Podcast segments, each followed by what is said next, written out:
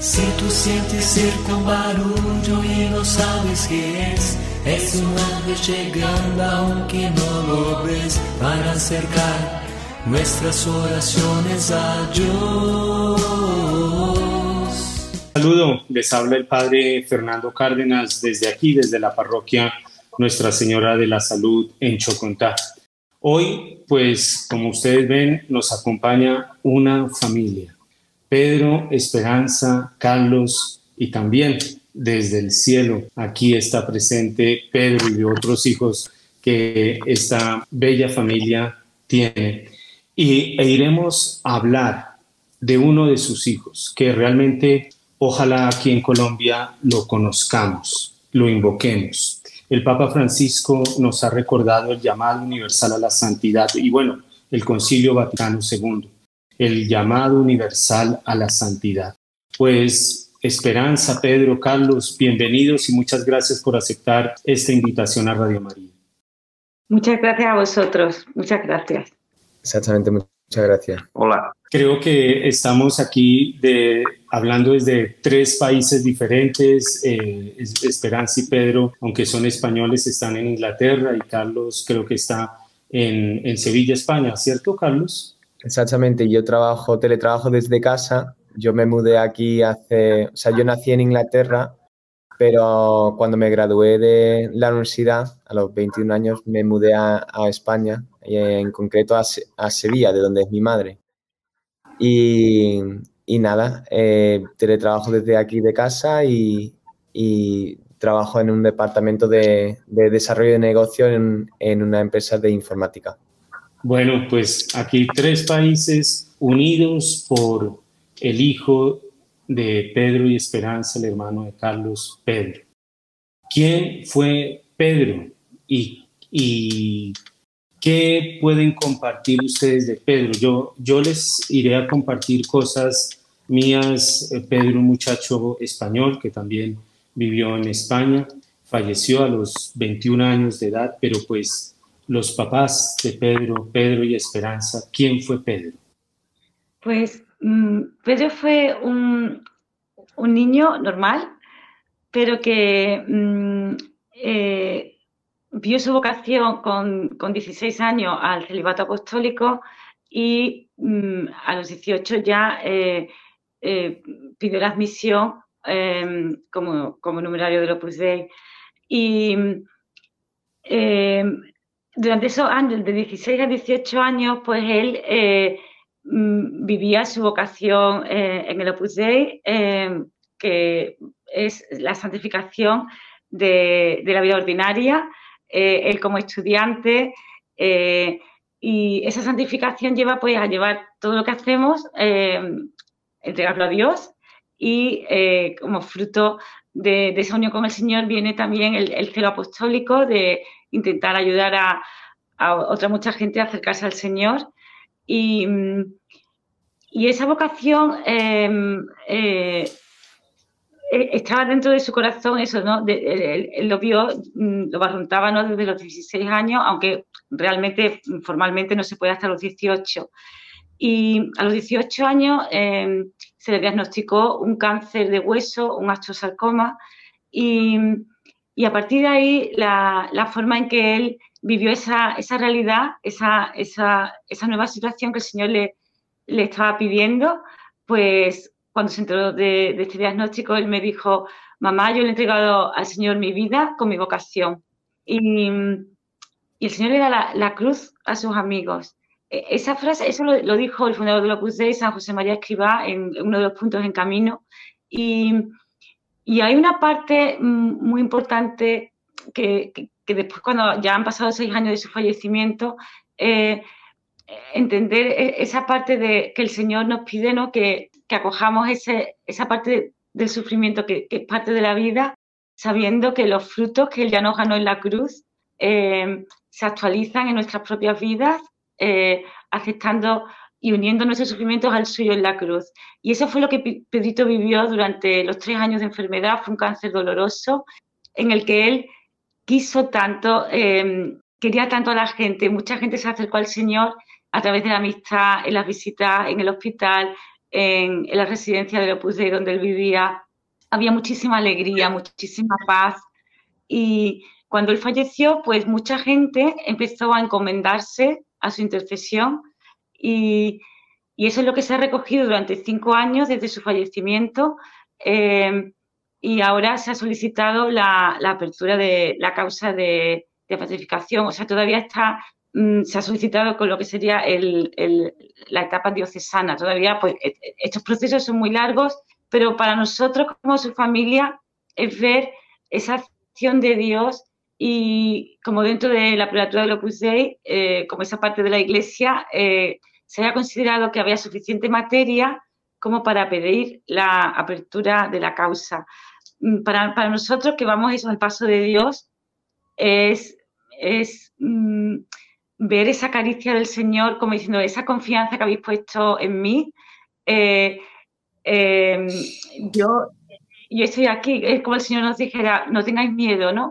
Confiar en los frutos de vuestra vida, em, en lo que eh, el Señor se puede apoyar en nuestras vidas para, para, acercar a mucha gente al Señor, a Él, ¿no? Entonces, eso es lo que estamos viviendo. Y, estamos muy conmovidos por, esta llamada que poco a poco, eh, es verdad que sobre todo gente joven, pues puede ver ese, no tener miedo a, la llamada de Dios, a, entregarle nuestra vida. Mm, él, llegó a decir eh, al final de su vida que nunca había sido tan feliz y, y para nosotros el oír eso es una muestra ¿no? de cómo el Señor trabajó en su corazón. Pues eh, Esperanza, las cosas que nos comparte Realmente son enseñanzas muy profundas y que creo que van en contravía. Eh, Chesterton, ahora oyéndola, eh, Chesterton decía que Dios da, claro, Pedro está en, todavía no ha sido elevado a los altares, pero Chesterton decía que Dios da a la humanidad el santo que necesita para cada época, que los santos vienen a ser como el antídoto eh, contra los errores, el alejamiento de Dios en cada época. Y hoy en día, pues, es decir, no solamente hoy, pero eh, el sufrimiento, eso que usted nos, nos decía, esperanza, el, el sufrimiento que eh, con la pandemia, con eh, leyes antivida, la eutanasia, no se quiere sufrir. de hecho, aquí en América Latina hay una secta que se llame Pare de Sufrir, no, no se quiere aceptar el sufrimiento. Y, Pedro, por lo que entiendo, y, Pedro, papá, usted es médico, ¿no? Sí, yo soy cirujano y, y sí, he, tenido, o sea, mi experiencia de la enfermedad de Pedrito ha sido así, primero como padre, pero además como médico. Entonces, eh, pues moví muchos cables e intenté hacerlo lo mejor posible como médico para poder curarlo, pero el Señor no, no, no tenía ese plan. Eh, y es duro, es muy duro, ah, pero después, eh, como ya decía Pedrito en vida, porque eh, una vez estábamos Carlos, Javier, Pedro y yo en el cuarto, bueno, estábamos en urgencias porque tenía una sepsis, había cogido una sepsis, y entonces cerramos las cortinas y estábamos ahí hablando y, entonces Javier eh, le dijo, Pedro, mm, ¿qué está haciendo Dios contigo? Tú que eres bueno, que eres tan inteligente, que has dado la vida por Él y ahora te da este cáncer y estás pasándolo muy mal, con mucho dolor. Y, y, Pedro le decía a Javier, pero Javier, esto lo llamamos todos, llevamos toda la familia, mi sufrimiento lo llamamos nosotros, todos a la vez. Dice, no, no, no, tú llevas la cruz y yo solamente llevo una astilla, le decía Javier a, a Pedro.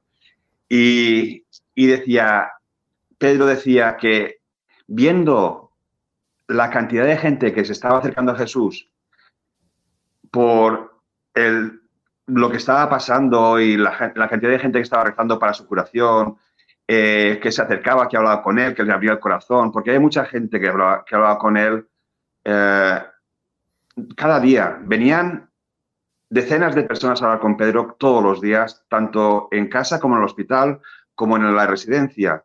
Y él, nos dijo que viendo todo lo que había pasado y todo lo que el bien que estaba esa enfermedad ocasionando, que él si tuviera la oportunidad de elegir entre no pasar la enfermedad que había sido una quimioterapia muy fuerte, luego una radioterapia muy fuerte, luego otra quimioterapia, y luego otra vez vino el cáncer y otra quimioterapia. Pues habiendo pasado todo eso, él dice que él optaba por pasar otra vez por la enfermedad viendo el bien que hacía la gente. Y entonces a mí lo del dolor, todos sufrimos. Es, es, el, es el sentido, o sea, ¿quién es, la, ¿quién es la epitomía del dolor? Jesucristo. ¿Y qué hizo Jesucristo con el dolor? Redimirnos. Entonces, el dolor nos da una oportunidad a nosotros, y Pedrito es un perfecto ejemplo de eso, de ayudar a Jesús a llevarnos a todos al cielo. O sea, es una caricia del Señor para decir eso de lo que yo te, te permito que lleves, porque Dios no quiere que suframos. O sea, el sufrimiento viene del pecado original, pero no quiere que suframos, pero nos permite llevar ese sufrimiento para poderlo convertir en redención. Y entonces, eso, la persona que lo entiende es feliz. Y eso es lo que le pasó a Pedrito. Y, Carlos, tú que tú eres hermano mayor, menor. Eh. Yo, yo, soy el mediano, Pedro el mayor. Pedro siempre, o sea, Pedro, el hermano mayor, la figura de, del responsable, de muy listo, que sacaba muy buenas notas. Y yo, yo siempre he sido un poco más travieso, un poco eh, no conforme con el estatus de hermano menor. Pero es verdad que siempre, o sea, hay vídeos de nosotros de, de chicos bajando las escaleras y yo seguía los mismos pasos que hacía Pedro. Eh, Pedro siempre me ha guiado y me ha ayudado a hacer las cosas bien es verdad que algunas veces, pues a lo mejor no lo decía tan bien. No, no o sea, nadie nace santo. Yo quiero repetir eso, que Pedro, al final, ¿por qué estamos hablando de él? ¿No? ¿Por qué ah, llaman de Radio María de aquí, de, Colombia? Pues porque él, sí, era muy bueno y era muy fiel y decía que sí con su vocación y, y no renunciaba al dolor, pero más que nada, él, intentaba cada día vivir lo mejor que, él podía con como, como estaba. Y si fallaba, pues pedía perdón y, no pasa nada. O sea, oye, perdón, Carlos, te he hablado mal. Y eso me lo ha dicho muchas veces. Eh, pero que no, que no es que lo hacía mucho, no quiero que ahora la gente piense que era un, un No, pero yo, claro, al ser hermano, ¿no? Los hermanos tenemos esa tendencia de saber algo que los padres no saben, ¿no? no nos chinchamos, nos peleamos, tal, lo que sea. Pero, pero no, o sea, yo, yo mira, eh, el, Pedro, mm, desde, mira, había un campamento que nosotros íbamos, mis padres siempre nos han apuntado a los clubes del Opus Dei, ¿vale? Desde una pequeña edad íbamos al club, había actividades de fútbol, de grabar películas, de cocina, excursiones, etc. Y en verano había campamentos. Y me acuerdo que en uno de esos campamentos yo no, eh, me apunté y era muy pequeño, ¿no? Y Pedro, el hermano mayor, me cuidaba. Me acuerdo una vez, antes de ir a misa, yo no me sabía peinar con, el peine. Entonces, Pedro me pilló y me dijo, Carlos, ven para acá. Y me peinó él. Y antes de entrar había una mujer en la entrada que se giró y dijo, oye, qué bien peinado, peinado, estás. Y yo me sentí muy orgulloso y yo creo que es un buen ejemplo de, sí, de cómo ha sido Pedro influencia en mi, en mi vida. Eh, por ejemplo, no sé, yo, Pedro le gustaba mucho pescar, le estaba contando antes que Pedro un deporte que le encantaba era pescar, entonces tenía mucha paciencia conmigo porque yo era más nervioso y me acuerdo algunas veces de, de, de sin querer tirar de la caña y la aguja pues le pinchaba y tenía mucha paciencia conmigo y le dolía, obviamente, sangraba y tal. Yo decía, tío Carlos, ten más cuidado, no seas tan torpe. Eh, pero sí, paciencia siempre para, ayudarme por eso, a pescar en, los deberes, ¿no? Yo, pues matemática, él, era muy listo, pero no te lo hacía saber. O sea, no era, en, no era en plan, oye, soy más listo que tú, escúchame, no. Él te escuchaba y si veía que tú pedías ayuda, pues él te, te ayudaba. ¿no? Él, no, era muy generoso con su tiempo y, muy fiel a sus amigos. Eso es un tema, nosotros nos hemos mudado de muchos sitios, hemos estado, mi padre al ser cirujano en Inglaterra, mm, rotan muchos, por muchos hospitales y claro, nosotros la familia le seguíamos, entonces nos hemos mudado de, de muchas casas, de muchos colegios y en el funeral había amigos suyos de, de cada etapa de su vida incluso, creo que de, incluso, o sea, obviamente familiares de, de España. En el funeral había más de 30 sacerdotes, más de 500 eh, fieles, ¿no? Eh, gente de todas partes de Inglaterra. Estamos hablando de Inglaterra, que es un sitio donde a lo mejor, eh, no sé las estadísticas, pero creo que era la última vez que lo miré, era el, el 5% o el 6% de la población es católica, menos de la mitad de esa población practica. Entonces, para llenar una iglesia con 500 fieles, la verdad que es, hombre, no es ninguna tontería. Y yo creo que refleja muy bien que es ¿no? el impacto que Pedro ha tenido en, las personas en su alrededor, sus amigos y, en el hospital, en, las enfermeras, en, los sacerdotes, porque al, Inglaterra, al ser un país no católico, el sacerdote, o sea, la parroquia es como muy familiar, conoces a, mucha gente y Pedro cuidaba al párroco porque a lo mejor era el único párroco en 100 kilómetros de radio o 150, you know que, que, estaba muy solo y Pedro les cuidaba. Pedro les, salía de él cuidar a sus amigos y, a la gente. Wow, qué, qué, maravilla esto que acabas de decir, Carlos. Eh, nadie nace santo, nadie nace santo. Y recuerdo una definición de santidad del cardenal eh, Sarabia Martins. Él fue el, el, encargado de la causa de los santos él decía que la santidad es alcanzar la madurez humana. Y lo que ustedes describen, eh, Pedro con 21 años realmente alcanzó una madurez humana, lo que eh, Esperanza eh, nos describía, lo que Pedro nos describía, aceptar el sufrimiento, vivir su vocación, lo que Carlos ahora nos comentaba, ser fiel a sus amigos. también pues eh, equivocarse, pero pedir perdón. Benedicto XVI decía que el santo es aquel que muchas veces cae, pero se levanta. Muchas veces ha sido levantado por la misericordia de Dios. Y esto como familia, porque pues Carlos ahora nos, nos compartía que participaban de, ¿cómo lo llama? Eh, como grupos del Opus Dei, paseos del Opus Dei. ¿Cómo como familia, Pedro, Esperanza, eh, aquí está un hijo de ustedes, Carlos, cómo como familia, como padres, orientaron a un hijo que parte a los 21 años a alcanzar esta, esta madurez, como por ejemplo abrazar el celibato, eso es algo hoy día contracorriente. Eh, Pedro, por lo que yo he leído, esto creo que ahora Pedro papá o Carlos lo mencionaba, él bajaba de su habitación a ver qué paciente nuevo había sido internado en el hospital donde él se encontraba y a, y a saludarlo y a preguntarle.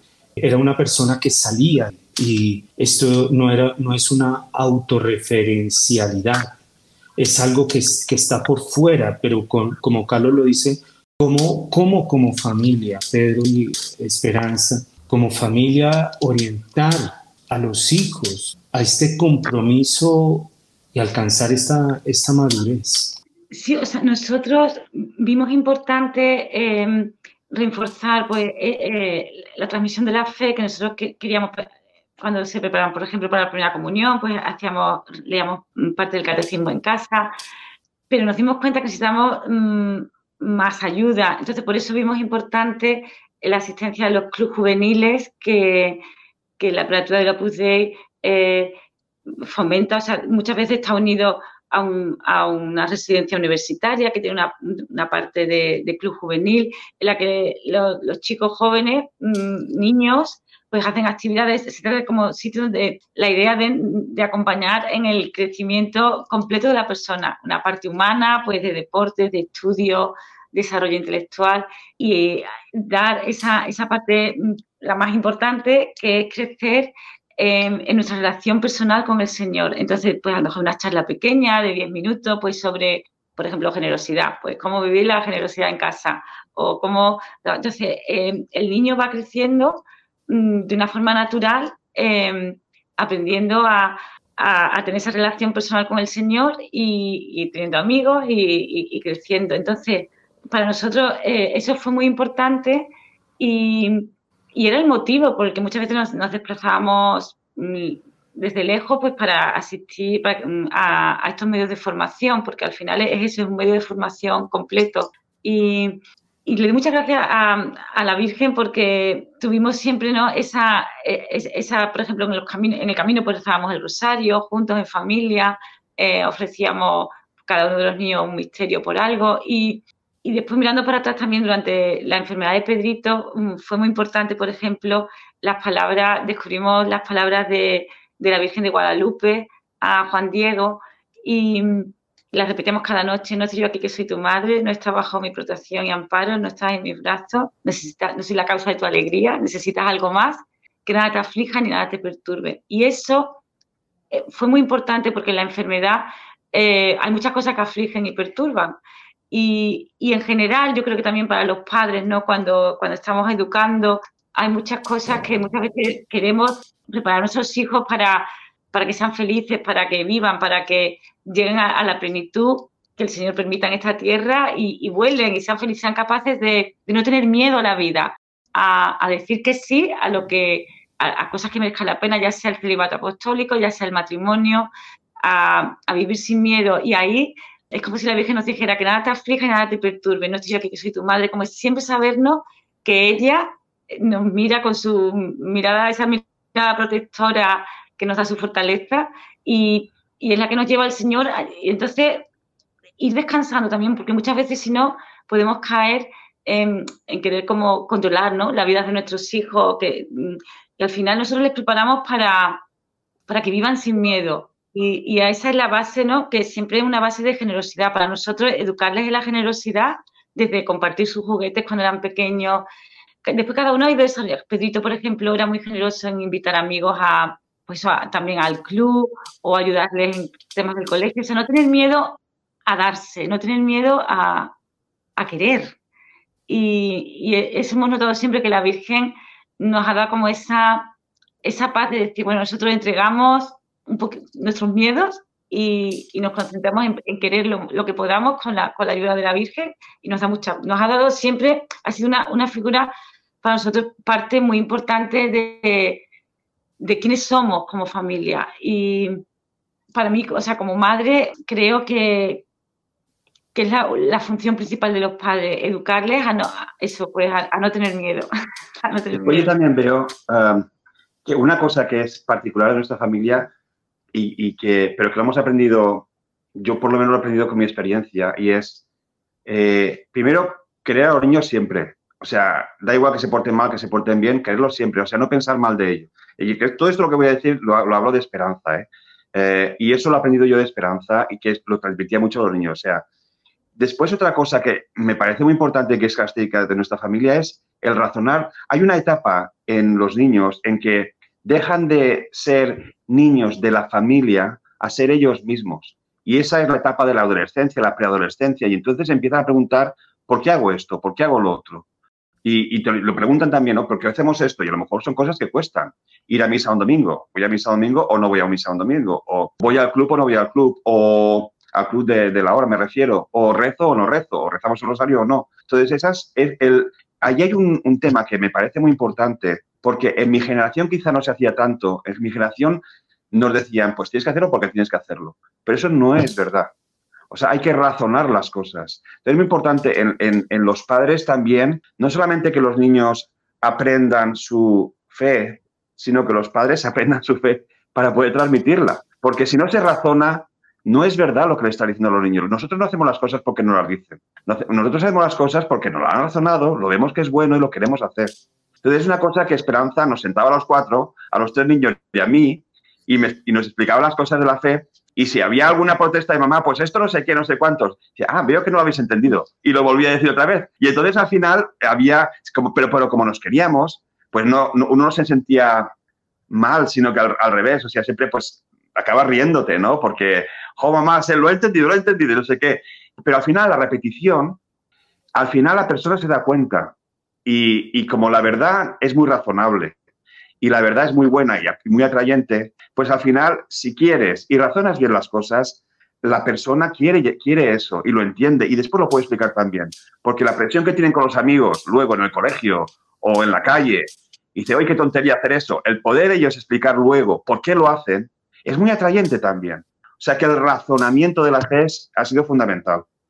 Sobre todo en Inglaterra, que socialmente no está bien visto ir a misa o, confesarse, o sino todo lo contrario, estás tonto. O sea, tú lo que tienes que hacer es ateo, que es lo que mola y es lo que vale hoy en día.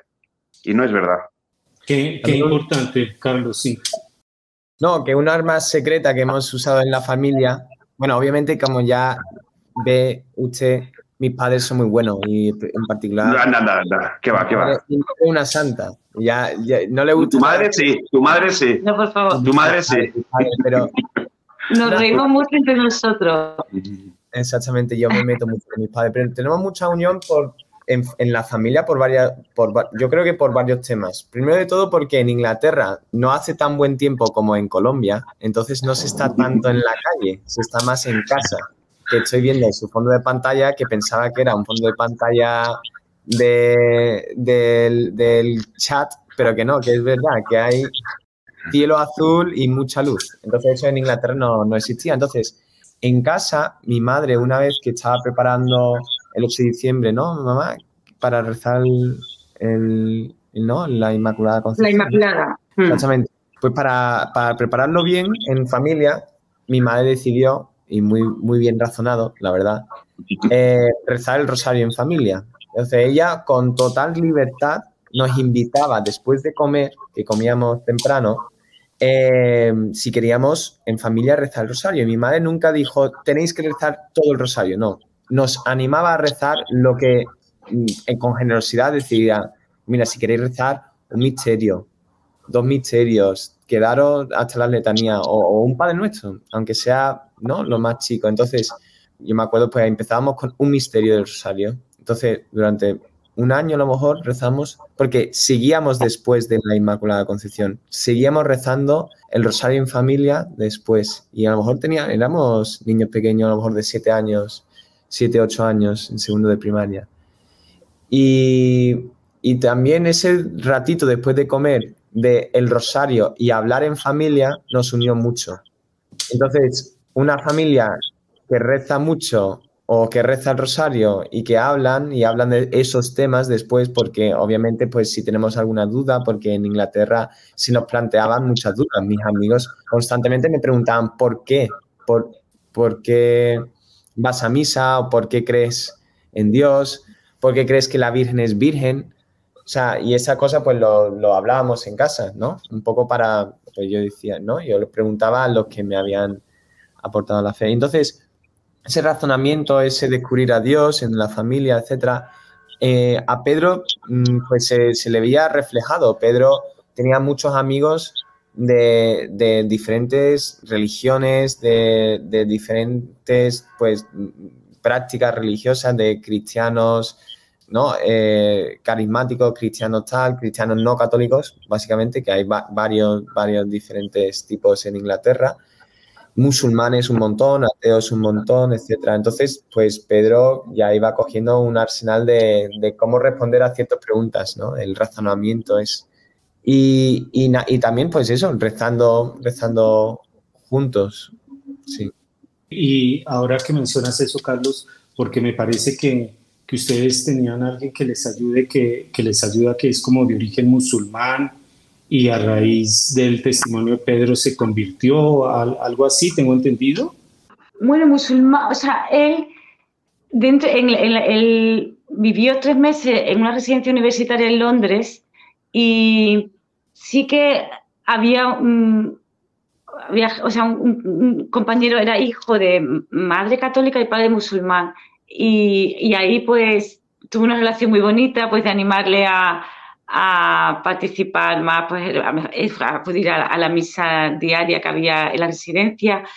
Pero yo ahora mismo no recuerdo ninguna conversión mm, de musulmán. De, musulmán no, pero es verdad que una vez que Pedro estaba en Londres, eh, estaban yendo, él, él, ayudaba en una parroquia los domingos y, y algún club cerca, un club del Opus Dei. Entonces, en el trayecto en el coche, eh, le habló a un amigo suyo que era alemán, ¿vale? Que era católico, pero no practicaba. Y el, alemán, por curiosidad, le preguntó, esto no, era, no estaba enfermo, él estaba más o menos bien, en numerario. Entonces le preguntaba por su vocación, oye, ¿qué es numerario? ¿Por qué eres numerario? Esto de, como usted dijo, ¿no? El celibato apostólico, apostólico Pedro era guapo, inteligente, ¿no? Renuncias tener una mujer y una familia, ¿por, ¿por qué? ¿Para qué? Entonces, Pedro le explicó su vocación, etcétera. Y, el, y eh, Pedro al acabar pues, de hablar, le dijo, oye, Em, y tú sabes cuál es tu vocación. Y el, y el, alemán pues no sabía lo que era la palabra vocación, dijo, ¿qué es vocación? ¿no? Obviamente pues, ¿no? Después de, le explicó eso, vocación, y dijo Pedro, mira, si quieres podemos rezar un misterio del rosario o una, ¿no? Para, para que encuentres tu vocación. Y el alemán dijo que no sabía rezar el rosario.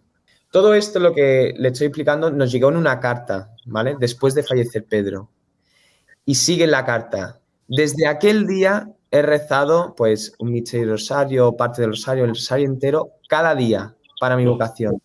Y le estoy escribiendo desde el seminario aquí en, en Alemania. He encontrado mi vocación.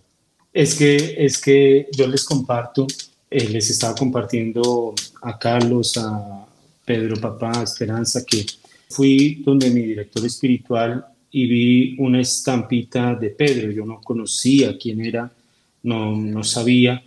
Y mi director espiritual me dijo, es como el Carlo Acutis, es como un Carlo Acutis. Y bueno, lo dejé en el carro, España se dice coche, en el, en el coche.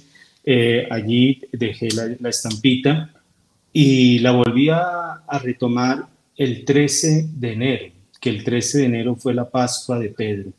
Y cuando yo vi eso, dije, Pedro me está buscando, la verdad. Y mm. aquí, Carlos, yo tengo también un hermano en el cielo y así lo considero, que es a Pedro Ballester. Y ese día, el 13 de enero, me dediqué todo el día a conocer sobre Pedro. Y desde ahí dije, tengo que hacer un programa con la familia de él, por ejemplo, en la residencia, porque él estudiaba como ingeniería o medicina, algo así, no sé.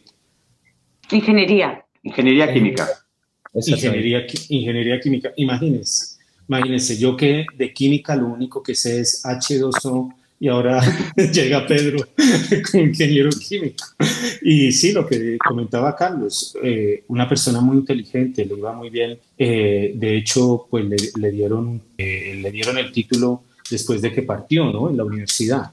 Sí, exactamente. Él, ah, bueno, yo estoy hablando mucho, papá, mamá, si queréis hablar. No, no, tú, tú hablas muy bien, Carlos. Sí, exactamente. Él en la universidad, o sea, mamá, tú, tú lo explicas esto muy bien, mejor tú. Bueno, en, la universidad él se reincorporó después de, un tratamiento que, tuvo en Alemania porque no pudo operarse. El osteosarcoma es un cáncer que, necesita operación, pero su, eh, no era posible esa operación, entonces tuvo un tratamiento muy intenso con protones en Alemania y a la vuelta el dolor había desaparecido, entonces pudo reincorporarse a la universidad, cambió de la Universidad de Londres, en Imperial College, a la Universidad de Manchester. Y se reincorporó con, con alumnos, compañeros que eran dos años más jóvenes que él, pero él eso pues muy desprendido, o sea, con mucha naturalidad, con mucha... Yo le acercaba a la universidad, él se bajaba del coche, ya había algunas secuelas en la pierna, le costaba andar, pero me acuerdo un día que se acercó con mucha, como con rapidez, ¿no? Por alcanzar a un, grupo de tres chicos que iban delante de él. Y me conmovió mucho, porque con mucha naturalidad de querer conocer a estos chicos y acercarse. Y la profesora, la que promovió el, el, le otorgaran el, grado de, máster en ingeniería química eh, a título póstumo, eh, me dijo, mira, cuando yo llegué eh, a la tutoría me encontré que Pedro había ya estado hablando con los compañeros, ya habían hecho como grupo, les había animado, les había contado un poco, mm, bueno, pues su experiencia en ingeniería química, en que había estado en Imperial College y, y dice, para mí fue mucha ayuda llegar a, clase y ya ver eso. Y después, eh, el, semestre que él, pudo estar en clase, eh, su forma de preguntar, eh, el, interés que tenía, cómo trabajaba, la alegría, a mí me hizo ver que, que él eh, ya era, o sea, se había ganado el título de máster en ingeniería química y por eso lo solicitó. Y a mí me conmovió muchísimo porque cómo en, tan poco tiempo, pues mm, esta profesora, pues, no sé, se quedó muy conmovida con, la actitud de Pedro. Tengo que decir que el título de eh, máster eh, no, lo habían no le han dado nunca en, Manchester, en la, en la Facultad de Ingeniería Química, y que la profesora, que era la tutora, tuvo que pelearlo con el, con el board de, de, los que otorgan el título y tenía que ser por unanimidad. Entonces, cuando discutió y presentó el caso de cómo había sido Pedro, cómo se había presentado, porque Pedro estuvo solamente un trimestre en la, en la Universidad de Manchester y a raíz de la experiencia que tuvo esta profesora y cómo lo explicó a los demás profesores, todos los profesores dijeron que sí, que se lo merecía. Y no solamente el título de BSc, sino de máster. Y la verdad es que es muy conmovedor ver que, como, como suele decir, que si dices que sí a Dios, todo lo demás sale solo. Quería también decir, por, lo que estoy oyendo aquí, o sea, nosotros somos una familia normal, somos unos padres que queremos a nuestros hijos, que hemos conocido nuestra vocación, como nosotros somos supernumerarios de Opus Dei, pues mm, eh, mm, eso por la santificación de la vida ordinaria, de la vida matrimonial, de la vida social, de la vida del trabajo. Y, como muchos católicos que estamos llamados a vivir nuestra vocación de, bautizados en, en, el mundo. O sea, nosotros eh, con el carisma de Opus Dei, pues que es precisamente ahí en nuestro sitio, sin salirnos de nuestro sitio, eh, santificando, bueno, pues la vida normal eh, de una familia y, y, que simplemente como que esa parte de, de que el Señor no se deja ganar en generosidad. O sea, nosotros confiamos en el Señor y el Señor nos va dejando, pues, como mm, ver un poco eh, esa sensación interior de que, de que merece la pena, de que, de, que, de que hay una paz y una alegría en, decirle, en decir que sí, en nuestras cositas de cada día, que hoy indudablemente cada día pues hay, hay, una cruz, ¿no? Hay, siempre hay una cosita, ¿no? Más o menos. Entonces, es verdad que en el caso de Pedro, el Señor le pidió mucho, le pidió un cáncer muy intenso y, y una vida más corta de lo que a lo mejor nunca hubiéramos podido imaginar.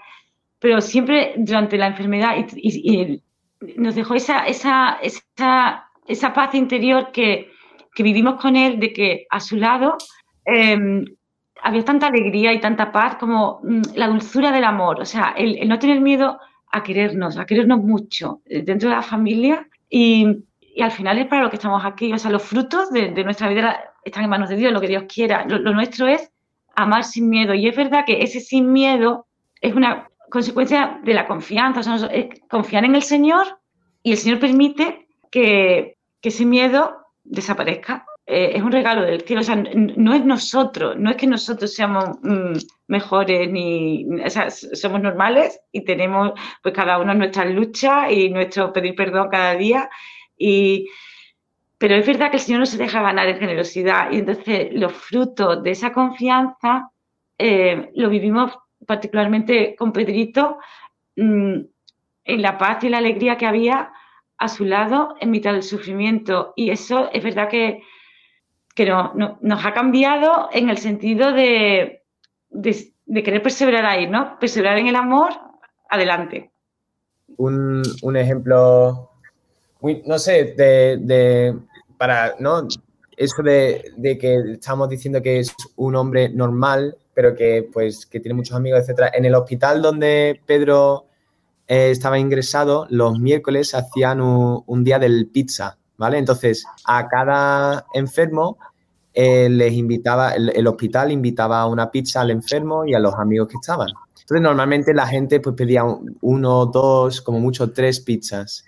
Pero como se estaba, como decía mi madre, se estaba tan bien y Pedro tenía muchos amigos, porque Pedro no era el centro de atención de la gente, no era un tío que llamaba mucho, tal, esa figura a lo mejor soy más yo, a mí me gusta que me miren y tal, y, pero Pedro, Pedro, con Pedro la gente estaba a gusto, o sea, Pedro a lo mejor estaba callado y viendo algo, tal, lo que sea, o, mira, o más uno a uno, ¿no? La relación de hablar con unas solas y en un grupo a lo mejor está más, pero la gente le gustaba estar con él. Entonces, las pizzas que él pedía eran a lo mejor 10, 11, 12, 15, porque es que a lo mejor venían y el cuarto estaba tan lleno que tenían que irse a la sala y había a lo mejor 30 personas. Entonces, después de un tiempo tuvieron que limitar y dijeron, Pedro, no puedes pedir más de 10 pizzas y es que nos vas a arruinar. Entonces, ¿no? Y, Pedro, por ejemplo, tenía el gobierno de Inglaterra a, cada enfermo les da como una pequeña paga porque hay gastos ahí que, de, ¿no? que el gobierno de Inglaterra pues son muy, bueno, que, que entienden. Entonces Pedro aprovechaba y esos gastos los ahorraba y los gastaba en los demás. O sea, invitaba a los demás a comer fuera. Si sabía que había alguien que estaba un poco más solo, pues cogía un tren a ver a esa persona con sus dolores, ¿no? Con su medicación, pero lo hacía. Me acuerdo una vez que yo tenía en, la universidad, como ya contaba antes, que era un poco torpe, yo a lo mejor necesitaba más tiempo para ¿no? estudiar más o lo que sea. Y un día se me acercó Pedro y dijo, Carlos, vamos a ir a ver este sacerdote que está a una hora, que está solo, vamos a ir tú y yo en el coche y vamos a verle con mi padre. Y yo le dije que no, que no, que no me venía bien, que, que tenía que estudiar, que tenía... Y gracias a Dios que mi madre, o sea, gracias a Dios mi madre me dijo que, Carlos, eso es una cosa buena, tus estudios em, en ese momento no tenía un examen, no era tan importante y yo me había inventado mi excusa. Es que no me apetecía, básicamente. Entonces mi madre, muy, muy buena de ella, me animó a ir. Y la que menos mal, porque al final, ¿no? Cuando, cuando tú das tu tiempo y tus esfuerzos, ¿no? Dios te recompensa por mil. Y Pedro eso lo tenía muy asimilado. Entonces fuimos y, nos tomamos un té con ese sacerdote y, lo, agradeció mucho. Y, eso se, ve después con la cantidad de sacerdotes que, fueron a su funeral.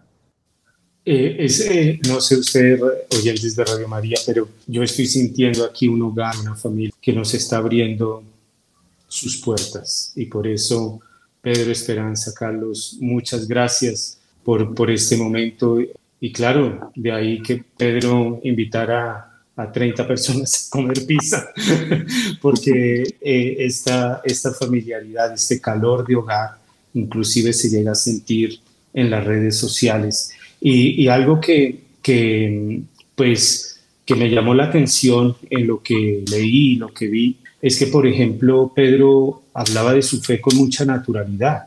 Se acercaban a él a, y le, y le contaban los estudiantes ahí de, de la universidad, o Pedro los veía tristes, o le decían que estaban tristes, y Pedro les decía, vas a misa, y ellos le decían, no, y Pedro le decía, pero con una naturalidad, no sin, digámoslo así, sin un discurso moral, un sermón, no, una naturalidad les decía, ahí está la causa de tu tristeza, porque no vas a misa. Y, ese, y Carlos, algo que me llamó la atención, esto el Papa Francisco lo ha dicho, porque hay veces tenemos, es un, un, un gran mal que se ha hecho al mundo, considerar los santos como el Papa Francisco lo dice, con cara de estampita. Pero Carlos, Carlos lo ha dicho, pues que sí, tienen sus dificultades entre hermanos, se piden perdón, el uno peina al otro, ayuda a peinar al otro, y Pedro aconsejaba, Pedro ayudaba, Pedro salía. Eh, un poco la vivencia de fe de, Pedro, porque me da la impresión que era muy natural que, que esa relación con Dios se la llevaba en, todo momento, en toda circunstancia. Yo el secreto de, de, de, porque a mí, a mí también me sorprende como padre, o sea, eh, ¿cómo, ¿cómo, era capaz Pedro de, de, tener, primero, Pedro era muy inteligente y utilizaba esa inteligencia para conocer la verdad. Y luego no le daba miedo que esa verdad le influyera en su vida e influyera en la de los demás. Pero lo, pero lo que puede sorprender, y a lo mejor los siguientes deben decir, pero bueno, yo no voy a ir a otra persona a decirle, oye, vas a misa. Pero es que Pedro no lo hacía así. Porque Pedro tampoco tenía una intención en la relación con la persona. Lo primero que hacía Pedro era quererte. A la primera, a las personas que él conocía, lo primero que hacía era quererlas. Nunca decía, oye, vas a misa o sabía. No, no. Lo primero era quererlas. Entonces, lo primero que hacía es escuchar y, y después interesarse por lo que la persona le decía hasta que al final empezaba a haber un grado de amistad y luego ya una amistad profunda. Y entonces, cuando esa amistad ya estaba, entonces ya sabía la persona que se sentía querida, entonces ya empezaba a abrir un poquito el corazón. Y, era en eso donde naturalmente Pedro luego intervenía porque le, compartía su fe, pero la compartía con la persona que a la que él quería. Porque a veces, a mí me pasa que a veces pues, tienes una, como una ganas de decir, ojalá la gente conociera a Dios. Pero mm, después, cuando ves a la persona, no ves a la persona, sino ves a tu intención de que conozca a Dios. Y así no funciona. Lo que tienes que hacer es ver a la persona y verla. Saber a esa persona, qué, quién es esa persona, cómo se llama, qué inquietudes tiene, por qué te está hablando. Y eso Pedrito no solamente era en el momento en que hablaba con esa persona, que ya eran sus amigos, o sea, todas las personas que vienen al funeral y todos los sacerdotes que vienen al funeral, los obispos, conocían a Pedro personalmente, individualmente y de una forma fraternal, o sea, de una forma amistosa. Y entonces, claro, después no había reparo en, hablar de lo que tenía Pedro en el corazón, que es de Dios. Y yo creo que eso, eso es el, el gran secreto de Pedro, que es que Pedro primero quería a la persona. Qué bonito, qué bonito. Exactamente, no era, no era un hombre particularmente piadoso, o sea, no lo encontrabas, o sea, su fe era más eso, dentro. Eh, me acuerdo cuando él contó su vocación, eh, me lo contó a mí. Estábamos en el sofá antes de desayunar, Pedro pues subía unos minutos antes de desayunar, a lo mejor 10, 15 minutos, a rezar. En el sofá, pues cogía un libro, tal. Entonces, su fe era muy natural, no, no era de ¿no? ir por ahí contando, era, era su relación con Dios, pero la gente sabía que tenía una, que él era católico y tenía una relación con Dios. Lo decía a lo mejor sin decirlo en, en, alto. Era, era como, sí, no sé, más, más normal, era, se notaba en su vida.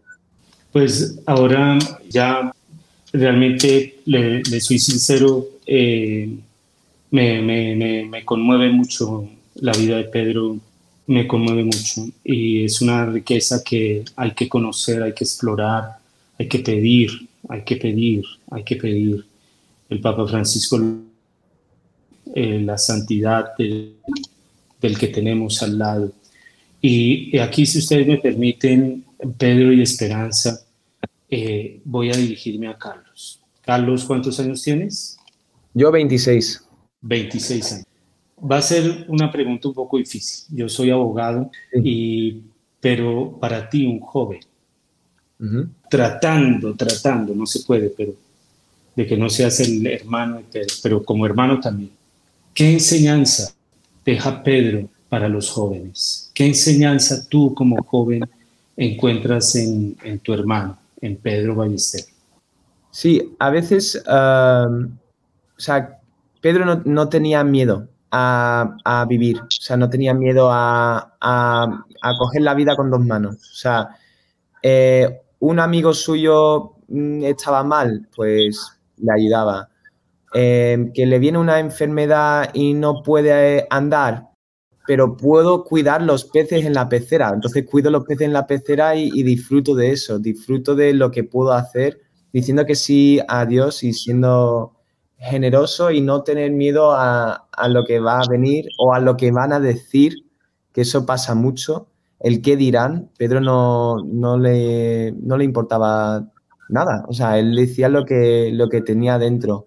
Entonces eso, ¿no? Lo dice San Juan Pablo II mucho, no, no tengáis miedo, es, es, es, es algo que a lo mejor Pedro lo repetía sin decirlo y sin a lo mejor haber escuchado esas mismas palabras, pero es que se notaba mucho, que él no tenía miedo a, a vivir y decir que sí a Dios, ¿no? Él dijo que sí con su vocación y cada día de después, o sea, dijo que sí y cada día dijo que sí en muchísimos ejemplos.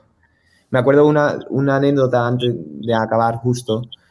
Pedro estaba en el hospital, ¿vale? Ya estaba muy mal. Estaba a lo mejor a dos meses de fallecer.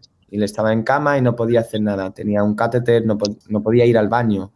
Eh, comer, pues le, traían la comida. Andar, andaba poquísimo, no podía, básicamente. Tenía las piernas muy hinchadas. Ya le estaban fallando todo. Lo único que podía controlar era el la funda de plástico que se ponía por las noches porque había tenido aparatos y era eh, para mantener la forma de su diente. Entonces, mi hermano Pedro cada noche se lo ponía. Y un día mi madre y mi hermano Pedro tuvieron que salir de, del cuarto del hospital porque entraban a limpiar. Y la limpiadora sin querer tiró esa funda, ¿vale? La funda de diente. Entonces al entrar y esa noche Pedro pidió la funda de plástico a mi madre y mi madre no lo encontraba porque lo habían tirado. Entonces mi madre siempre lo explica así, ¿no? Que cuando le dijo, oye, Pedro, lo han tirado, Pedro como que se, se, recogió un momento y ya está, y no dijo nada. Y mi madre siempre dice que en ese momento era su, como un último sí, ¿no? Porque Dios lo pide todo. Dios le pidió hasta la funda de dientes, lo único que podía controlar en ese momento. Pero él dijo que sí y sin miedo y para adelante. Esto es lo que me pide Dios, me pide la funda, pues se lo doy y ya está. Wow, pues muchas gracias Carlos. Eh, realmente gracias Pedro, Esperanza. Y es una invitación. Yo por mi parte, como ya les dije, voy a tomé a Pedro como un hermano. Y aunque en edad, aquí en edad biológica, soy mayor que Pedro, él me lleva años luz en edad de santidad. Y yo le estoy pidiendo a él que me lleve a, esa, a ese amor a los demás y como sacerdote a ese amor a Dios. Pues esperanza, Pedro, Carlos, realmente una alegría conocer a Pedro, pero una alegría conocer este hogar. Y se puede, se puede. Se puede formar hijos en, los, en la virtud, se puede formar hijos en el valor. Los jóvenes, como lo acaba de decir Carlos, no tengan miedo. Eso desde Juan Pablo II, desde el primer momento, no tengamos miedo. No tengamos miedo, como lo dijo Carlos, de abrazar la vida con las dos manos, porque Jesucristo dijo, he venido a que tengan vida y vida en abundancia, de manera especial los jóvenes. Pues Esperanza, Pedro, no sé si quieran compartirnos algo ya para terminar. Sí, yo creo que también, quizá una cosa que nos ha reflejado bastante es que esa unión de Pedro con Jesús, eh, que es, es como la guinda del pastel, o sea, como es como que alrededor de Pedrito había mucha gente también queriendo a Pedrito, rezando por Pedrito, no solamente la familia, sino también, por ejemplo, pues muchos sacerdotes que venían y daban su tiempo, Incluso, pues tenemos un amigo sacerdote también que dio dinero para ayudarnos, para llevar, porque claro, cuando tienes cáncer, lo primero que te das cuenta es que afrontar el cáncer mm, te, te, te, marca en, en, en, todos sentidos, no solamente personal, moral, mental, eh, sea, sufres muchísimo y sufre la familia y hay muchos, o sea, se, te cambia todo, ¿no? Entonces, el amor y el cariño que hemos tenido también, pues, en la obra, pero también la iglesia, los sacerdotes, que tantos sacerdotes que vinieron a ver a, Pedrito, eh, ahí hay un amor y, después que nos mantenían, porque cuando se enteraban, por ejemplo, yo tuve depresión y, pues cuando se enteraban, eh, pues, ¿cómo estás, Pedro? Por WhatsApp, que es tan bueno el WhatsApp que es. El WhatsApp tenía que ponerlo en el cielo también. Es, el WhatsApp es brutal. O sea, con el WhatsApp nos, hablamos todos muy rápidamente. Y entonces, pues, oye, que estoy pues, rezando por ti o estaba rezando por vosotros o, o, me estoy acordando mucho de esta actividad o de aquello y viceversa. O sea, había una comunión de, cariño brutal. Y, y, es la cosa que todos nos decían. ¿Cómo? O sea, me acuerdo dos enfermeras que venían a cuidar a Pedrito al hospital y, y me dijeron cuando salían, me encantaría pertenecer a esta familia y se refería a todo ese ambiente, ese ambiente de cariño que se creaba, porque es que Pedrito, y, eh, ese amor se multiplica, es muy multiplicador el amor. Entonces, merece tanto la pena quererse, pero ese es el mensaje. O sea, que, que Pedrito, e, esa eh, unión con Jesús eh, y esa unión con los demás, después también era gracias también a la cantidad de cariño que nosotros recibimos con el sufrimiento de Pedrito. Pues nada, quería, quería dar testimonio de eso. Claro, claro, habría, pues sí, habría cosas que, que, tocar, ¿no? Pues, pero hay un video que los invito a que vean sobre Pedro. Eh, busquen y lean y pidan a, Pedro, un, un, gran intercesor, gran intercesor, un gran intercesor. Como les digo, yo personalmente lo quiero conocer y casi que este programa es para mí, porque quería conocer más sobre, sobre Pedro y pues muchas gracias, que Dios los bendiga y los invito a todos a conocer la vida de este gran joven Pedro. Muchas gracias a esta familia, Pedro, Esperanza y Carlos por compartir y dedicar este tiempo. Que Dios los bendiga y unidos en oración. Muchas gracias. los ángeles en el lugar en medio de todos y sobre el altar, trayendo las manos llenas de bendiciones. No sé si el cielo bajó, qué fue lo que pasó. Yo sé que está lleno de ángeles, sí, y que el mismo Dios está aquí.